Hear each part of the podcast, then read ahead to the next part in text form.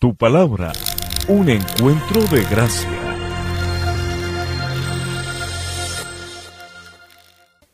Familia, bienvenidos a este tiempo en donde vamos a estudiar juntos la palabra de Dios. Vamos a estar examinando nuevamente el pasaje del libro de Gálatas capítulo 3 en adelante y vamos a ir juntos a mirar una segunda parte de este tema llamado Ahora somos un hijo de Dios. Porque sí, eh, tú y yo tenemos una maravillosa noticia, es que tú eres un hijo de Dios, yo soy un hijo de Dios, todos somos hijos de Dios, todos aquellos que hemos creído en Jesucristo y lo tenemos a Él como nuestro Señor y nuestro Salvador personal. Permítame, revisemos los tres puntos que trabajamos en la sesión anterior, que son básicamente el primero, Dios nos reveló el camino de la fe, basados en el versículo 23, y, y también estudiábamos acerca del tema de la ley. Luego vimos el segundo punto que es por nuestra fe en Jesús, somos hijos de Dios y de acuerdo al pasaje desde el versículo 26 empezamos a revisar qué es lo que la Biblia nos enseña. Y un tercer punto que estudiamos juntos es que somos uno en Cristo. Somos uno en Cristo. El día de hoy quiero que examinemos otros puntos, otras verdades esenciales que eh, Dios nos enseña a través de la escritura basados en este pasaje. El cuarto punto que vamos a revisar juntos es el hecho de que todos nosotros teníamos una naturaleza de esclavitud. Ok, todos nosotros teníamos una naturaleza de esclavitud. Ya no, gracias a Dios. Pero toda aquella persona sin Cristo posee una naturaleza de esclavitud. ¿A qué se refiere esto? Miremos lo que la Biblia enseña y dice aquí en el versículo 29, y ahora que pertenecemos a Cristo, son verdaderos hijos de Abraham son sus herederos y la promesa de Dios a Abraham les pertenece a ustedes. La promesa de Dios a Abraham les pertenece a ustedes. Pero ¿cuál promesa? ¿Por, qué no miramos un poquito antes ese momento o ese texto y miremos cuál promesa? Y, mira, y en el libro de Génesis capítulo 12, versículos 2 y 3, allí encontramos esta promesa que Dios hace a Abraham. Le dice en primer lugar, haré de ti, versículo 2 de Génesis 12, haré de ti una gran nación, te bendeciré y te haré famoso y serás una bendición para otros. Bendeciré a quienes te bendigan y maldeciré a quienes te traten con desprecio. Todas las familias de la tierra serán bendecidas por medio de ti. Esta es la promesa que encontramos. Pero ¿qué les parece si revisamos bien este texto y nos damos cuenta que son varios puntos en una sola promesa? El primero, primera bendición, primera promesa, haré de ti una gran nación. Esta es la primera. La segunda, ¿cuál sería? Te bendeciré. Esta es la segunda. La tercera, te haré famoso, dice la escritura. La cuarta, serás una bendición para otros. Qué, qué, qué, hermoso pasaje, ¿no? La quinta, bendeciré a quienes te bendigan. La sexta, ahí mismo lo encuentras, maldeciré a quienes te traten con desprecio. Es parte de la promesa también. Y la séptima, todas las familias de la tierra serán bendecidas por medio de ti. Siete aspectos de esta gran promesa que Dios da a Abraham cuando le llama a salir de, de, la tierra de su parentela y dar un paso de fe y escuchar la voz de Dios y creerle a Él. Y Dios le dice, mira, esto haré de ti. Nosotros hoy obviamente disfrutamos de la bendición de ser descendientes de Abraham. Y en esta línea, esta, esta última bendición que dice que todas las familias de la tierra serán bendecidas por medio de ti tu familia, mi familia. Cada uno de nosotros somos bendecidos por, la, por lo que Dios prometió a Abraham. Y en medio de esta bendición ahora disfrutamos cada uno de estos beneficios. Vámonos nuevamente al libro de Gálatas y miremos en el capítulo 4, versículo 1, la continuación, la idea. Dice, piénsenlo de la siguiente manera. Si un padre muere, deja una herencia a sus hijos pequeños. Esos niños no están en, mejor situación que los esclavos hasta que se hagan mayores de edad, aunque son los verdaderos dueños de todas las posesiones de su padre. Tienen que obedecer a sus tutores hasta que cumplan la edad establecida por su padre. Aquí el, apóstol Pablo da un ejemplo de lo que implica la ley como tutora a todos aquellos que aún no han accedido al camino de la gracia. Quiere decir esto que eran como niños pequeños que aunque tenían una gran herencia no tenían derecho a disfrutarla y que en ese orden de ideas poseían obviamente los mismos beneficios que un esclavo. En cierta manera tenían todo pero no tenían nada hasta no entender, hasta no darse cuenta que era lo que Dios les quería entregar en medio de sus vidas. Entonces dice aquí en el versículo 3 del capítulo 4, eso mismo sucedía con nosotros antes de que viniera Cristo. Entonces éramos como niños que no podríamos disfrutar de las herencias que Dios nos había dado. Éramos como niños, éramos esclavos, dice aquí la palabra, éramos esclavos de los principios espirituales básicos de este mundo. Otra vez, éramos esclavos de los principios espirituales básicos de este mundo. Y la palabra principio aquí en el griego significa cosas que están juntas unas a la otra en una fila, cercanas unas a otras en una fila. Esto es lo que significa la palabra aquí principio, es decir, que había un orden establecido y que obviamente un orden entre ellas, entre estas cosas. Esto significaba. Y se refiere en el contexto a todos aquellos principios o poderes, así se denota en el, en el Nuevo Testamento, como todos aquellos poderes que gobernaban pero hablando obviamente de ese esquema, de ese orden y dentro de nuestro contexto para estudio de lo que implicaba el sistema religioso. Entonces, Claro, obviamente para los judíos era todo aquello que estaba decretado por la ley, por el culto, por las tradiciones, en fin. Para los impíos no, para los impíos era sus creencias en todo aquello que implicaba para ellos o lo que representaba para ellos una imagen divina, como lo estuvimos mirando hace ocho días. Todo lo que ellos hacían como imagen aquí y allá de lo alto de la tierra, en fin, del mar, todas aquellas cosas. Ellos de una u otra manera seguían estos principios, estos poderes que gobernaban en medio de sus vidas, principios espirituales básicos de este mundo, ¿ok? Otra vez, principio significa cosas cercanas, juntas, ordenadas en una fila. Es decir, que había un esquema, una organización. Y esto es lo que todos nosotros seguimos, estos principios que el mundo nos presenta, todos estos esquemas de pensamiento, porque aunque tú y yo no lo creamos, todos nosotros hemos sido adoctrinados de una u otra manera por la filosofía de este mundo y nos lleva a estar buscando ya sea lo material o la vanagloria de la vida a través de la reputación, los éxitos, la academia, en fin, el reconocimiento, la importancia como personas en medio de una comunidad, eh, obviamente el tema del dinero también y las finanzas, bueno, en fin, toda esta corriente humanista de este mundo nos arrastra, seguimos los principios en medio de esta época. Para efectos del estudio, quiero que miremos por favor Colosenses capítulo 2 versículo 8, que nos ayuda también y es una exhortación que el apóstol Pablo nos hace y dice lo siguiente, no permitan que nadie los atrape con filosofías huecas y disparates elocuentes que nacen del pensamiento humano, oído, y de los poderes espirituales de este mundo. Otra vez, ese orden establecido por la corriente filosófica por lo que hoy Satanás ha sembrado en la vida de las personas, que nos hace seguir ciertos, eh, ciertas doctrinas, ciertas culturas, ciertos paradigmas de comportamiento, etc. Dice la palabra, entonces no lo hagan, tengan cuidado, que nacen del pensamiento humano y de los poderes espirituales de este mundo y no de Cristo. No nacen del Señor. Dice la palabra, cuidado con dejarse arrastrar por las filosofías huecas, los disparates elocuentes, muy buenos discursos, gente muy capacitada, que habla de muchas cosas y no habla de nada, que a la hora de la verdad de una u otra forma trata de llenar a través del conocimiento, del intelecto, vacíos que pueden haber en su corazón y que no viene de Cristo. Así que tengan cuidado, porque dice la Biblia, no te dejes arrastrar por esto.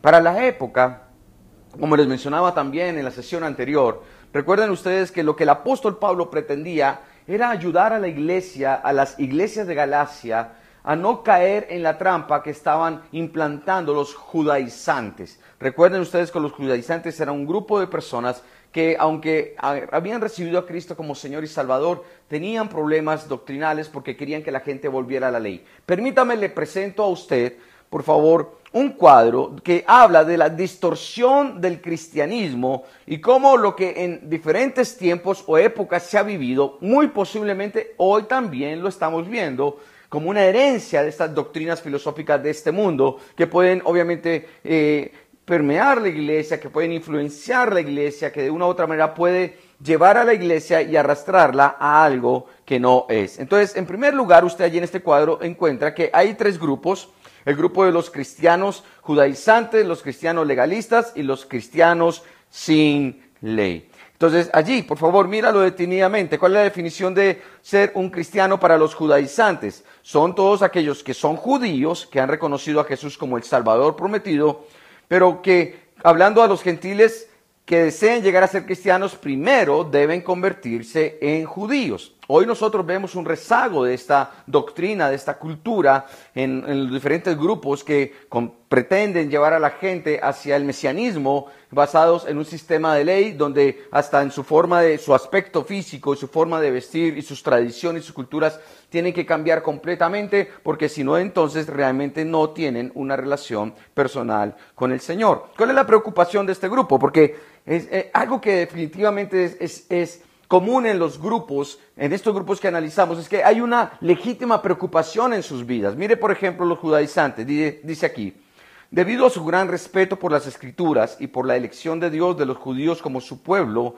no querían que los mandatos de Dios se, se quebrantaran o que fueran dejados atrás. Ellos no querían que la gente caminara fuera de las escrituras, pero al mismo tiempo querían llevar a la gente a someterse a las escrituras de tal forma en donde su estilo de vida fuera basado únicamente en los aspectos de la tradición, la cultura o la religión judía. ¿Cuál es el peligro que aquí se plantea? Tienden a agregar tradiciones y normas humanas a la ley de Dios. También pasan por alto las escrituras que claramente indican la preocupación de Dios por todas las naciones. En ese orden de ideas, para ellos solo existe la, única manera son ellos y sus tradiciones y no hay otra forma. Si realmente quieres ser salvo, acepta a Jesucristo, pero sométete obviamente a lo que implica los rituales o lo que implica la tradición judía. Entonces cuidado con esto porque sí, y encontramos en, en diferentes lugares diferentes grupos que lamentablemente de una u otra forma, aún después de tantos años, siguen estos conceptos. El otro grupo es el legalista. Mira, dice cristianos que viven de acuerdo con una larga lista de lo que no se debe hacer. Se gana el favor de Dios con buena conducta. ¿Y cuál es su preocupación? Otra vez, legítima.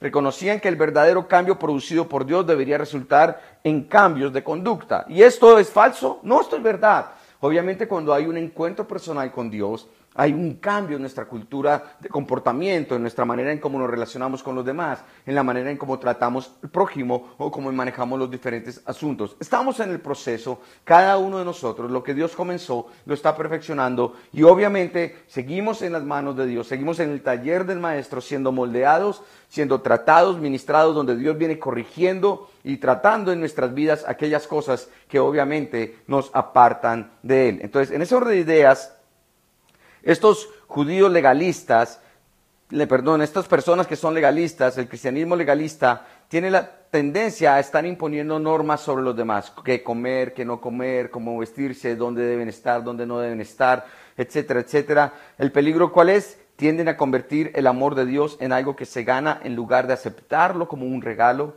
Reducen el cristianismo a un conjunto de reglas imposibles y transforman la buena noticia en una mala noticia, porque llega un punto en donde definitivamente cuántos de nosotros podemos dar la talla de la ley. Si, como lo estudiábamos hace ocho días, lo que pretende la ley es mostrarnos que no somos capaces de cumplir con ella que por nuestra naturaleza pecaminosa, porque somos esclavos, como lo leímos hace un momento, porque somos esclavos, no somos capaces realmente de cumplir con el parámetro de santidad de Dios. Dios es santo. Jesucristo es puro. Y nosotros no podemos llegar a este nivel realmente de santidad en nuestras vidas. Así que es importante que lo tengamos en cuenta. Un último grupo que encontramos en este cuadro que es importante que lo puedas revisar porque encontramos a los judaizantes hoy, tal vez llamados de otra manera, encontramos el cristianismo legalista hoy, claro que sí, hasta nosotros mismos en algunos momentos podemos volvernos en cristianos legalistas cuando hacemos acepción de personas en diferentes espacios, en diferentes aspectos de la iglesia, y si tú no cumples con esto, entonces no puedes hacer esto, y si no estás en esto, entonces tampoco puedes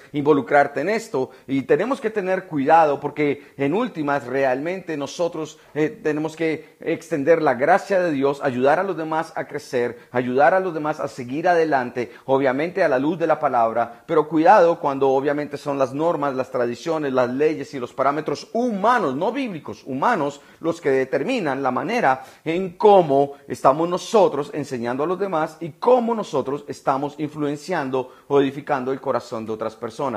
Cuidado con las normas humanas. Mejor guiémonos por lo que la palabra de Dios nos enseña. El tercer aspecto tiene que ver con el otro extremo, ¿no? El otro, porque todos son extremos. Y dice aquí entonces en, en este cuadrito, el cristianismo sin ley. ¿A qué se refiere?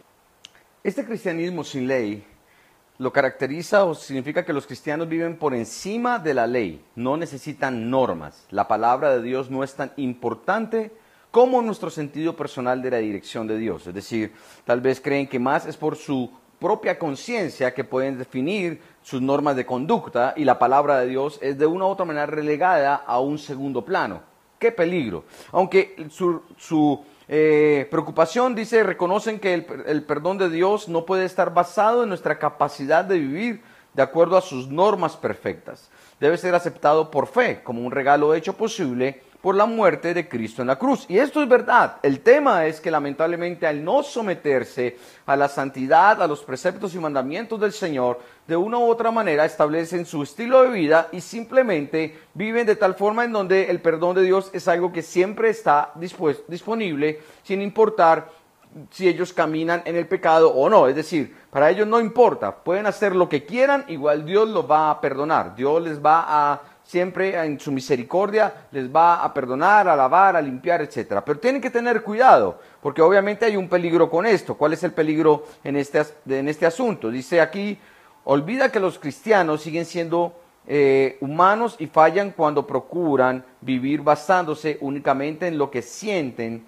que Dios quiere. Cuidado con la conciencia, aunque obviamente cuando la conciencia es bien instruida, cuando la conciencia está eh, influenciada por la palabra de Dios, es obvio que la palabra, eh, perdón, la conciencia eh, bajo la luz o la voz del Espíritu Santo nos va a ayudar a hacer las cosas bien. Pero cuando la conciencia no está limpia, cuando la conciencia acepta cosas que no son, cuando la conciencia piensa que las normas del Señor, los mandamientos y sus preceptos tal vez están pasados de moda, deberíamos tener cuidado. Eso es lo que está pasando con lamentablemente muchos grupos cristianos, que creen que debemos obviamente someternos a un mundo actual en el siglo XXI, donde los valores y los principios son relativos, subjetivos, que tenemos que aprender a respetar al otro y aceptar las cosas que los demás creen y piensan no juzgarles y simplemente amarles, pero no confrontarles con el pecado, porque pues a la hora de la verdad Dios les ama y Dios les va a perdonar y Dios va a tener misericordia de cada uno de ellos. Y ok, esto es algo con lo cual debemos tener mucho cuidado. Estos cristianos sin ley que viven simplemente por el concepto de la, solo la gracia, pues de una u otra manera su estilo de vida no es un estilo que agrade a Dios. Debemos tener mucho cuidado con esto. No se dejen arrastrar, no permiten que, permitan que nadie los atrape con filosofías huecas y disparates elocuentes que nacen del pensamiento humano y de los poderes espirituales de este mundo, de acuerdo a lo que enseña la palabra en Colosenses capítulo 2. Miremos el quinto aspecto. El quinto aspecto es que Jesús compró nuestra libertad. Miremos el versículo 4, dice la palabra de Dios aquí. Sin embargo, cuando se cumplió el tiempo establecido, Dios es soberano, Dios tiene el control de todas las cosas, es el Señor de la historia, Dios es el Señor de los tiempos. Dios envió a su Hijo, nacido de una mujer y sujeto a la ley. Él estuvo dispuesto a adquirir esta naturaleza humana a través, obviamente, de la concepción del Espíritu Santo. Nace de una mujer, de María, todos conocemos la historia pero también entendemos que Él se somete a, a, la ley, a las normas, conforme a lo que era justo y era correcto dentro de la tradición de su pueblo. En el versículo 5 dice, Dios lo envió para que comprara, oído, la libertad de los que éramos esclavos de la ley, a fin de poder adoptarnos como sus propios hijos. ¿Por qué? ¿Qué, qué hizo Jesús? Lo que hizo Jesús fue que con el precio de su sacrificio en la cruz, Él compró nuestras vidas y nos rompió eh, esas cadenas que nos sometían a nosotros a la esclavitud de la ley. Él rompe esto y dice, bueno, ahora que ya no son esclavos porque yo los compré con mi sangre, porque yo pagué el precio por ustedes, ahora que no son esclavos, entonces les tengo una maravillosa noticia, los puedo adoptar como hijos. Ahora ustedes van a ser parte de esta promesa, de esta bendición que yo di a Abraham. Ustedes serán benditos en la tierra a través de lo que yo hablé a este hombre hace miles de años. Y en ese orden de ideas, tú y yo ahora podemos disfrutar de una libertad que en Cristo Jesús trae bendición de todas las maneras posibles. Una libertad de poder disfrutar de nuestra relación con el Padre, porque al adoptarnos, y por eso llamamos esta enseñanza básicamente, ahora soy un hijo de Dios, porque Él al romper con esta esclavitud, con estas cadenas, y al adoptarnos, nos dio todos los privilegios ahora de ser sus hijos. Familia, por favor, escucha bien esto, tú eres libre en el nombre de Jesús. Y eres libre para gozar del amor de Dios, para vivir tu vida de tal manera en donde no es por la presión de la ley ni la obligación del mandamiento, sino por amor a Dios como respuesta a una bendición maravillosa que Él te ha dado. Esta libertad te permite disfrutar de tu comunión con el Padre y en ese orden de ideas, al disfrutar tu comunión con el Padre y tener una relación personal con el Señor, vas a poder apreciar realmente esta vida como Dios quiere. Vas a apreciar tu familia, vas a apreciar tu matrimonio, vas a apreciar y disfrutar tu soltería, vas a disfrutar tu comunión con otras personas vas a disfrutar las diferentes etapas de tu vida, vas a disfrutar cada bendición que Dios te da, vas a poder vivir de tal manera en donde entiendes que hay una plenitud porque hay un propósito perfecto contigo y que cuando tú estás en ese propósito perfecto de Dios para tu vida, tú vas a sentir gozo definitivo en medio de tu corazón. Así que lo que te digo es, busca la voluntad de Dios, disfruta de esta libertad que el Señor te ha dado. El sexto aspecto como conclusión de lo que venimos leyendo, lo vemos allí en el versículo 6. Dice, y debido a que somos sus hijos, Dios envió al Espíritu de su Hijo a nuestro corazón, el cual nos impulsa a exclamar, Abba Padre. ¿Por qué? Porque ya no somos esclavos, como les mencioné hace un instante, ahora somos hijos. Y es por esto que podemos leer este texto y entender que por el Espíritu de Dios podemos decir, Abba Padre. Ahora, versículo 7, ya no eres un esclavo, sino un hijo de Dios, y como eres un hijo, su hijo, Dios te ha hecho su heredero. Gloria a Dios por eso. Qué bendición tan grande y tan maravillosa que tú y yo podamos entender que ahora somos herederos del Señor. Dice la palabra en Romanos 8:15, es bien clave este versículo, dice, y ustedes, dice la palabra, no han recibido un espíritu que los esclavice al miedo. Aleluya, eres libre. En cambio, recibieron el Espíritu de Dios cuando Él los adoptó como sus propios hijos. Hijos, perdón. Ahora los llamamos, ahora lo llamamos Abba Padre.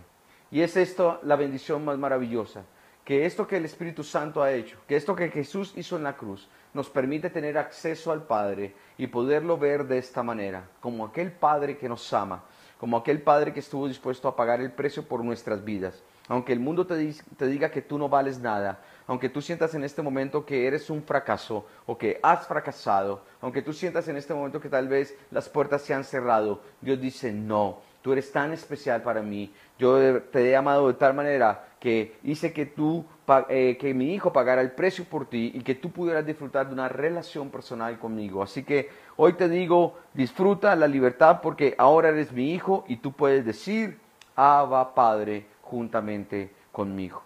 Y el último aspecto lo encontramos en el versículo 8 en adelante. el séptimo aspecto es porque conocemos a Dios, no volvemos atrás.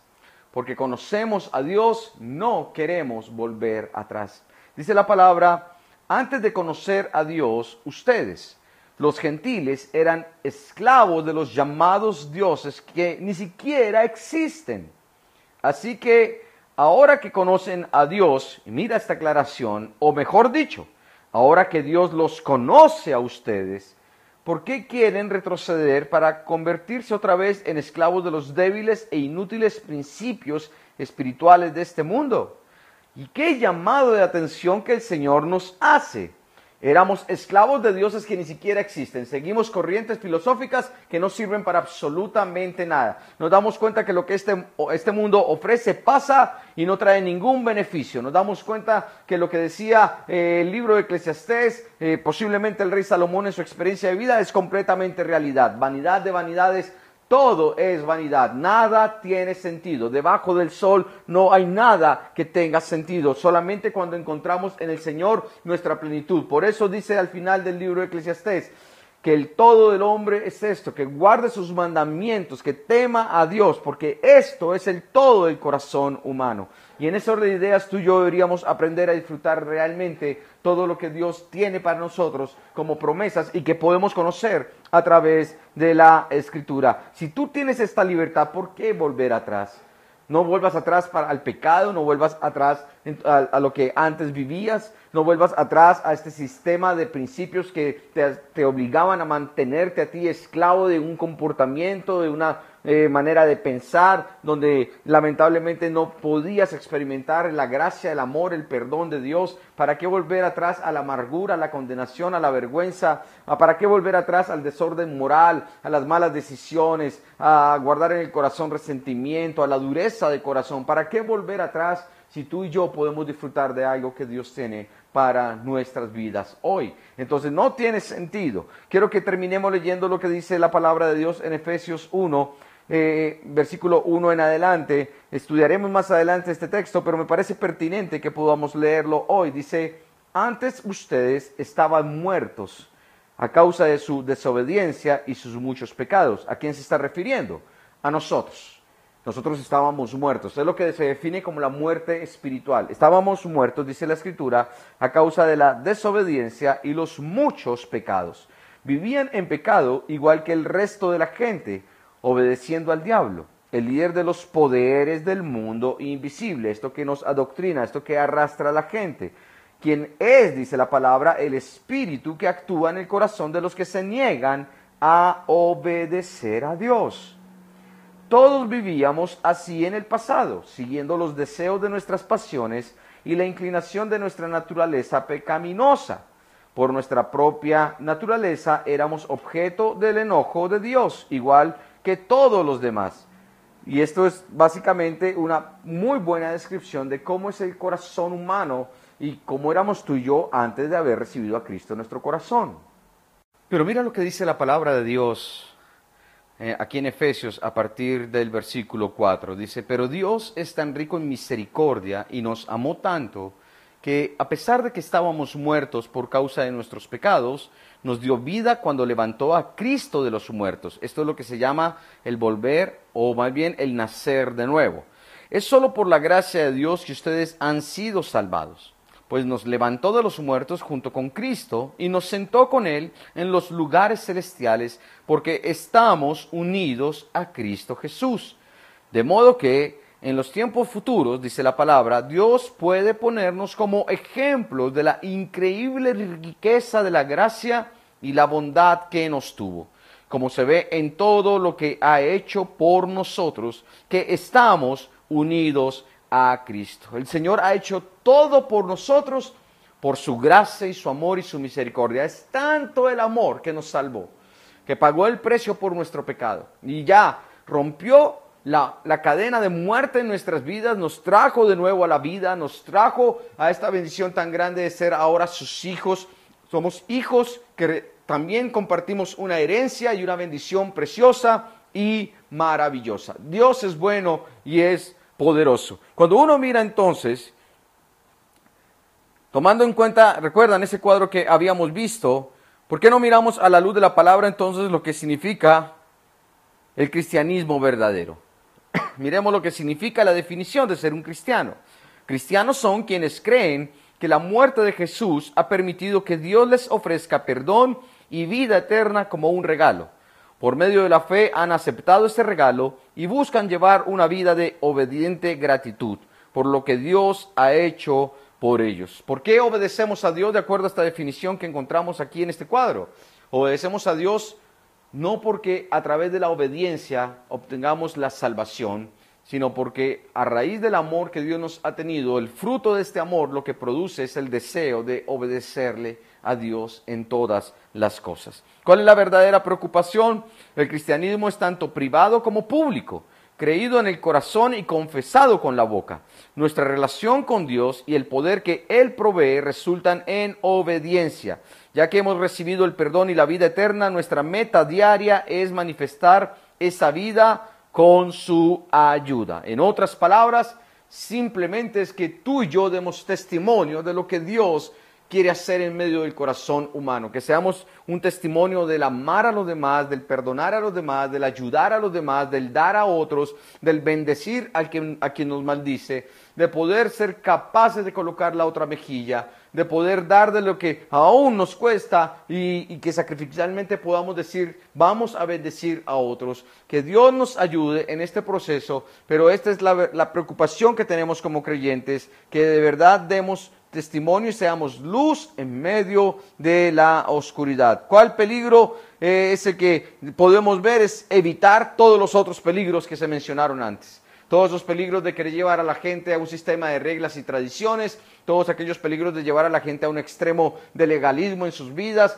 donde tienen que cumplir ciertas condiciones para poder servir, para poder avanzar, para poder crecer, o por el otro lado, del otro extremo de no importa nada, viva, que igual Dios lo va a perdonar. Esos son los peligros que debemos evitar. ¿Cómo los evitamos? Cuando tú y yo vamos a la palabra de Dios, la estudiamos, la escudriñamos, meditamos en ella, cuando tú y yo tomamos tiempo para buscar genuinamente, verdaderamente, honestamente de Dios a través de la palabra, la oración, la comunión con otras personas, cuando nos exponemos a lo que Dios quiere en medio de nuestras vidas. Ahí encontramos el equilibrio, cuando queremos colocar en orden nuestras prioridades, cuando queremos obedecer a Dios en todas las cosas. Así que familia, yo quiero animarles a que usted tome una decisión en su corazón, guarde su corazón de todos aquellos extremos o aquellas eh, alteraciones de lo que es la doctrina bíblica que lo quieren arrastrar a usted y llevar de nuevo a un estado de esclavitud. Ya no más temor, ya no más sistema de reglas y normas